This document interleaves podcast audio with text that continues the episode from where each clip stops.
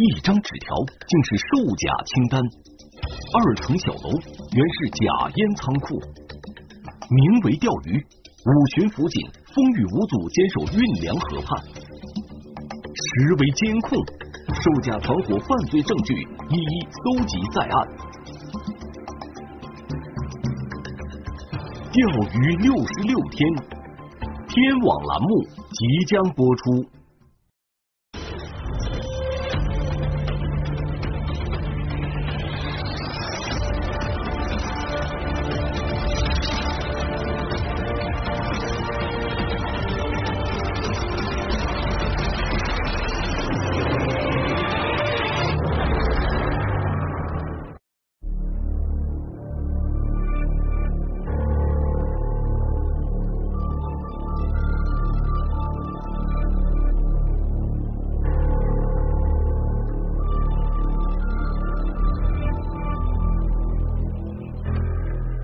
今年五十三岁，平时爱好钓鱼。我二十多岁就钓鱼，也不少年了。唐金强是江苏省镇江市公安局润州分局治安大队的一名辅警，从事辅警工作十九年。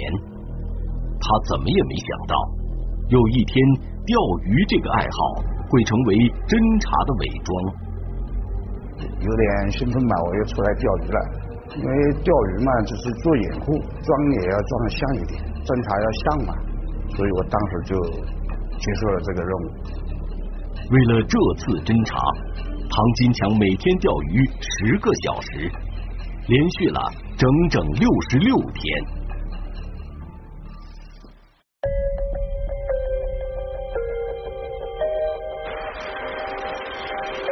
我们获取了一条信息。这信息呢是一张小纸条，这纸条上呢载明了这个这个涉及这个品牌和价格，上面的这个价格明显的低于我们这个烟草批发市场的价格，由此判断出这是张销售假烟的清单。这张纸条出现在镇江市润州区运粮河边一栋楼房前，这栋楼房的承租人叫梁某鹏，他的父亲在润州区某小区经营一家烟酒店。经过暗访，镇江市烟草专卖局的稽查员没有发现店内有销售假烟的情况。然而，通过对梁某鹏的暗中调查，烟草专卖局的稽查人员发现，梁某鹏表面上做着食品批发的生意，暗地却在批发香烟。梁老店是河北人，多大岁数的人？大概三十岁不到。这种。假烟的价格符合，肯定不符合，因为我们的预期批发价是两百多，他是这七七十五，很明显就是低三倍了已经。他自己拿的价格没多高。啊，那就是说实际上是他放出去的价格。就是放出去价格。镇江市烟草专卖局的稽查员判断梁某鹏有贩卖假烟的嫌疑，于是请求公安机关协助调查。二零一九年十月十日，镇江市公安局润州分局成立专案组，侦查目标首先集中在运粮河边梁某鹏租用的二层小楼。运粮河河面宽十几米，全长十二点八公里，贯穿镇江市西部，河两端与长江交汇，旧时是镇江的重要水道。梁某鹏租用的二层小楼就坐落在运粮河的南岸，整栋房子只有一个正对运粮河的大门，供人员车辆出入。楼后有个封闭的院子，这个也是他有时候会居住的一个地方。这个仓库是比较大的，因为他本身这边自己也做一些食品上的一些批发生意，也存有大量的这个食品啊，还有其他的一些东西。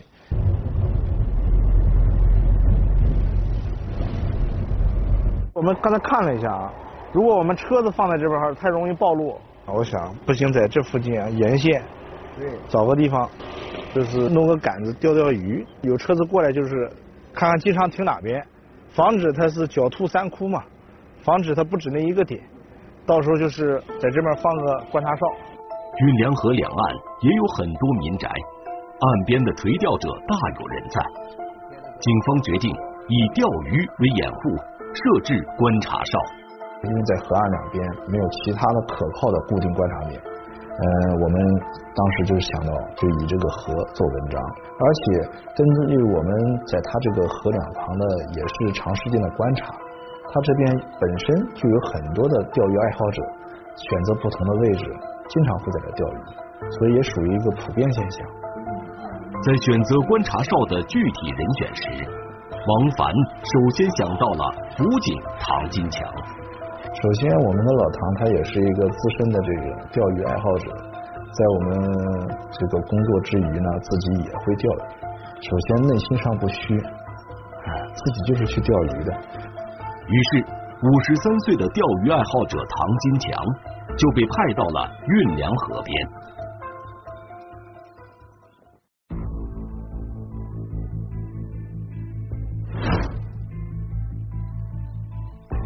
二零一九年十月十一日早上八点多，唐金强带着全套钓鱼装备来到运粮河北岸，精心选择了一个观察位置坐下来。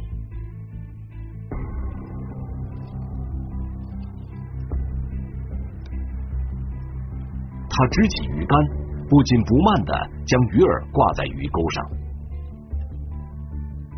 煞有介事的钓起鱼来。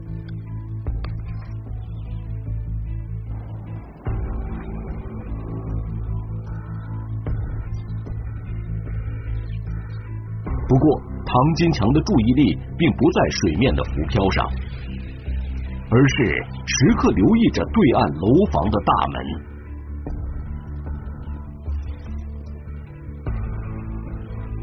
我在钓鱼过程当中，比如说的话，看见这个车子有几辆车，什么车来了，什么牌号，谁开的，然后这个下了多少东西，大概多少箱。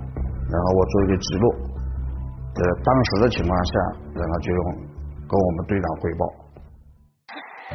这一天，唐金强在河边从早上八点一直钓到下午六点。根据他实时提供的信息，专案组判定这个二层小楼就是梁某鹏存放假烟的仓库。因为一条烟的体积是固定的，所以说。它都是满箱，所以说每次看箱子大小就能初步估计说这一箱子有多少条香烟。一般它都是分大箱子就是五十条，小箱有二十五、有三十条，基本就是这几个规则。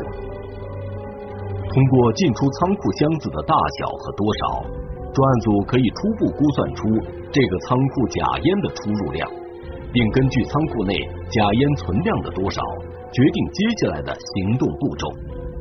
所以，专案组要求唐金强继续以钓鱼为掩护，在河边对这个假烟仓库进行监控。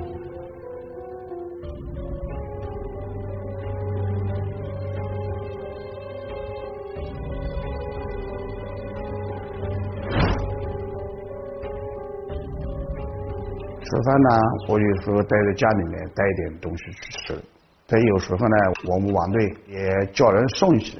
上厕所嘛，因为那个附近也没有什么厕所啊，我就把东西放一放嘛，跑到边上去，很快就回来。因为万一我这个走了以后有什么情况，发现不了的。唐金强发现有五辆车频繁出入假烟仓库，经查，这五辆车全部在梁某鹏名下。警方分析，梁某鹏可能是这个假烟销售网络的中间环节。他从外地购入成批假烟，在仓库里进行储存分装后，再把假烟运送到镇江市内其他的零售终端。接下来，专案组要对梁某鹏展开全天候的跟踪监控，寻找假烟的来源和销售假烟的商户。家在这边，先绕一圈看一圈。我们每天早上就跟踪他这几辆车，就是日出而出，日落而归，就完全跟他的这个作息时间相符。哎，他车子动了啊！一峰，你这组现在这门口等一下啊，我到时候小米跟上之后，我再跟上去。他进最左边道了啊！啊，我们走直行，我们走正好绿灯，我们走直行。哎，我看到他了啊，就是他啊！你们跟跟住了啊！他有时候会出去到不同的物流点去接货，然后根据客户的要求送一些货。生活还是比较固定的，他这个做的事情还是比较相对固定的。左转，左转了，像是在兜圈子。我跟上去了啊！我看到了，我看到了。慢点，慢点，慢点。靠边靠一下。后备箱打开，拿了一箱烟出来。嗯，送进去了。等到车子先走。当他离开之后，我们侦查员也会进去主动去买一些香烟。那证明我们的这个跟踪方向以及我们最初的这个预判是正确的。但是当时也发现小卖部它基本都是比较便宜的香烟。当时我们也认为这个便宜的香烟应该不会有假，因为只是几块钱，对吧？这个造假成本是否太高的问题。老曹，老曹，收到请回答。收到，收到。刚才他在国泰大药房这边送烟了。嗯。你过去买一下看看试试。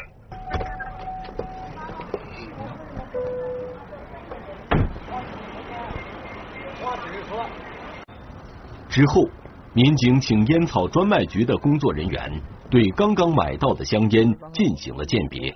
这些假的，它这个太包装太紧了，一看是手工包装的，两条都是假的。那就基本确定他这边卖的还是假的，是假的，是吧？行了，现在这个假的先放你们这边来，到时候我反正我们哪家店我们已经已经掌握了，反正。通过一段时间的跟踪监控。专案组逐渐掌握了梁某鹏在镇江市的假烟销售渠道。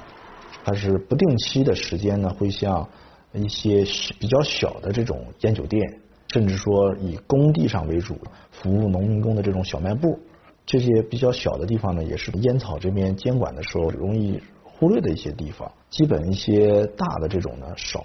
掉头了，掉头了啊！掉头了看到了，你们不要跟着他走的那个辅道，我们走大道。哦，他从大道，他就钻到大道来了。哦，看到了，看到了。啊，看到了，看到了，看到了。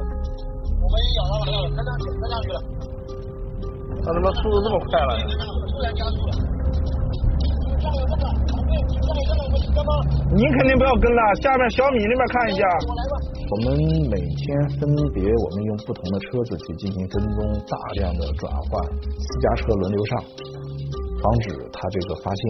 而且在实际的跟踪过程中，也发现他在驾驶车辆的过程中是很警觉的，经常没有规律性的掉头停车，甚至说返回，都是一系列的动作，就是防止后面是否有人盯梢。我进去了，王队，我进加油站了啊。他好像没有加油，绕了一下。绕了一下，那你不要跟了啊！你假模模给他这个加油。哎，我我不跟了。好，我来跟啊，我来跟啊，我看到了啊，他正好跟我好的，很好，正好顺上了啊，顺上了。通过调查，专案组发现，从仓库往镇江市内各销售点开车运送假烟的人员，都是梁某鹏的亲属。下一步我们。这应该是一个以家族宗亲关系为主的售假团伙。他们的主要涉案人员就是以梁某鹏为主，以自己的兄弟以及旁系的表弟、表哥等人，大家一起合伙，没有决定性的分工，大家都是亲戚。反正今天我有空，那就我去接个货，或者明天要去发货了，我这边忙不开，甚至说可能要同时发几家货，那就是各发各的。没有相对固定的，但是都明显都在参与。通过调查银行账户，专案组发现两名福建籍男子与梁某鹏有频繁的资金往来。警方分析，这两个人很可能是梁某鹏的上线。梁某鹏的银行账号与福建籍的两个人不定期的有大量的金额往来，啊，每笔都是在二十万以上。跟梁鹏这个银行交易的前后时间有在镇江的住宿记录，也就是说这两个人来过镇江，有可能就是跟他联系。在专案组紧锣密鼓进行调查的同时，唐金强每天都会到运粮河边固定的位置钓鱼十个小时，风雨无阻。天天要来啊，天天要这么长时间。这个手把这个鱼竿要举一举，眼睛还要放在这盯在仓库门。由于心思都在观察和记录假烟仓库上，频频失手的唐金强，也引起了其他钓鱼爱好者的注意。有时候早上到了下午，一条鱼都没钓到，人家就问我钓了几条了？问我，我说没钓到啊，没钓到，你怎么不回去啊？哎，我说回去也没事，我就在这钓钓吧。我到了晚上了，我再回家吧。我会，我喜欢钓鱼。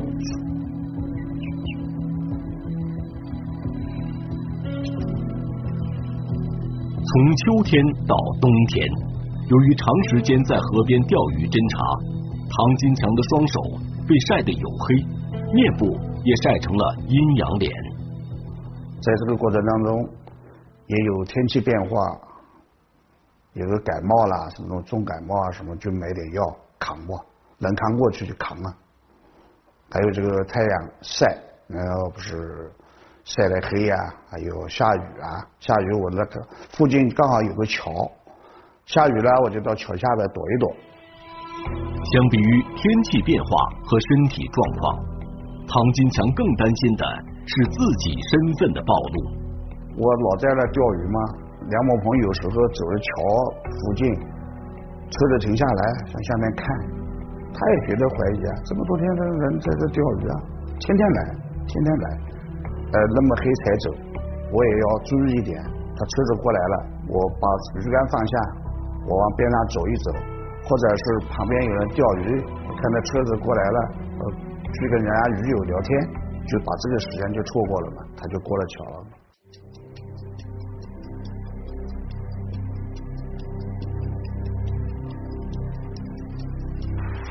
二零一九年十二月初，专案组预判。梁某鹏很可能会在元旦前大批量囤货，到时将是一个难得的抓捕机会。十二月十六日一早，唐金强依旧准时出现在运粮河边，这是他执行监控任务的第六十六天。这天下午，专案组民警在对梁某鹏跟踪的过程中发现。他与警方之前并不掌握的两名男子在进行假烟交易。王队报告报告，我这边看到发现了一辆福建的牌照的车子过去了，在搬东西，在搬东西，搬几箱货啊？搬了两个箱子，搬了两个箱子，就两箱？对，两箱两箱。那先不要动啊，先不要动，先不要动，现在两箱不能动。当时最开始是想动手的，因为人赃俱获嘛。但是发现他们交割的这个货物太少，大概只有三百条，真正和我们前期这个侦查到的这个几千条的这个数量是完全不可比的。所以当时我们就决定先不动手，我们防止一旦我们在现场抓了他之后，我们捡了芝麻丢了西瓜，他对这个仓库他不认了，那对我们下一步我们前功尽弃了就。他那个面包车要不要抓？面包车也先不动，你们跟紧就行了，跟好就行，先不要动，先不要动。现在还不知道情况不明确呢。当时就是欲擒故纵嘛。当时想一想，还是基于我们之前的侦查的这个成果，必须要把仓库人赃俱获，所以继续等梁某鹏回到仓库。抓捕的时机马上就要出现了，专案组迅速集结了十三个抓捕组，对梁某鹏及其团伙成员。下线销售假烟的商店老板等全部进行布控。一旦梁某鹏将这次交易的假烟运到运粮河边的仓库，收网行动将立即展开。大家将近一百多人嘛，都在等等我这个讯号。通过我们的研判，它有一这么一个窗口期可以抓。那我们这个窗口期失去了之后，我们下次在什么时候抓？或者是一旦这次一下出动这么多人，打草惊蛇、走漏风声怎么办？那下次是否还有这种机会？不好说。所以当时压力还是蛮大的。十二月十六日晚上六点多钟，梁某鹏果然驾车来到运粮河边的仓库。梁某鹏刚一下车，就被跟踪而来和在仓库附近设伏的民警控制住了。是两分钟吧？是，那就行。那就问你是不是还是什么？手机都不准用啊！把手机掏出来。成功抓捕之后呢，第一时间，因为我们这时候已经知道福建的上线已经在高速上了，所以我们当时向梁某鹏阐明政策啊宣传法律。这时候梁某鹏呢也是积极配合我们，打电话以退货的名义，把这两名已经上高速离开的这个福建假烟上线给喊了回来。就退一下货吧，退一下。对对对，肯那肯定要退掉的，那个包装太差了。对对对。晚上九点半，梁某鹏的两名福建籍上线，在阳历高速收费站下高速时，被民警当场抓获。民警从他们的车上查获假烟一百五十条。在镇江抓到的这个福建上线呢，他是十二月以后，这个梁某鹏呢，为了扩大假烟的这个来源，自己又找了一波假烟上线，所以行动当天正好撞枪口，被他们一起给抓了。在梁某鹏落网的同时，其他抓捕组也纷纷将目标嫌疑人抓捕到案。在运粮河边的仓库里，民警与镇江市烟草专卖局的工作人员共查获假烟八千一百二十六条，案值一百六十余万元。这个也是在我们镇江这个烟草专卖局也好，还是我们公安系统也好，就是现场直接缴获这个像假烟数量是最多的一次。涵盖了这个市面上销售的绝大多数的这个香烟品种，中高低档都有。在这次交易之前，梁某鹏的上线是福建云霄的吴某琛和吴某天，专案组乘胜追击，直抵福建。但吴某琛非常狡猾，有多个住处，平时深居简出。我们当时白天在守候的时候，发现我们查获的地点家里没有人。半夜之后，家里也没有亮灯。后来到了第二天早晨之后，我们发现阳台的晾晒衣物发生了变化，我们能确定嫌疑人在家。十二月十八日下午，民警在吴某琛家中将其抓获，而另一个上线吴某天则闻风而逃了。审讯时，梁某鹏试图虚报销售假烟的数量，但他没想到。自己的一举一动早已在警方的掌控之中。我说你几号几号在哪里吃的中饭？他愣了一下。我说你几号几号去了哪里做了什么事情？他又愣了一下。他说你怎么知道？我说因为我们天天都在看着你。我说我看了你两个多月了，终于见面了。此时，民警也向梁某鹏和盘托出，为了掌握他销售假烟的出入库情况。伪装成钓鱼者的辅警唐金强，已经在他运粮河边的假烟仓库盯了整整六十六天。案子破了以后，我也有点兴奋感，因为这么多天的努力没有白费，终于熬到头了，我的任务好结束了，人就轻松了嘛。这六十六天，我大概钓了二十条左右，平均三天钓一条，感觉的这么多天呢，挺难熬的。也不想钓鱼。在警方摆出的一系列证据面前，梁某鹏对自己及亲属贩卖假烟的犯罪事实供认不讳。结束讯问谈话之后，他自己也感慨到，原来天天在门口坐的这个钓鱼的人，就是天天盯着他的公安民警。所以他当时也感慨说，以后遇到钓鱼的都会害怕。公安工作首先还是要吃苦。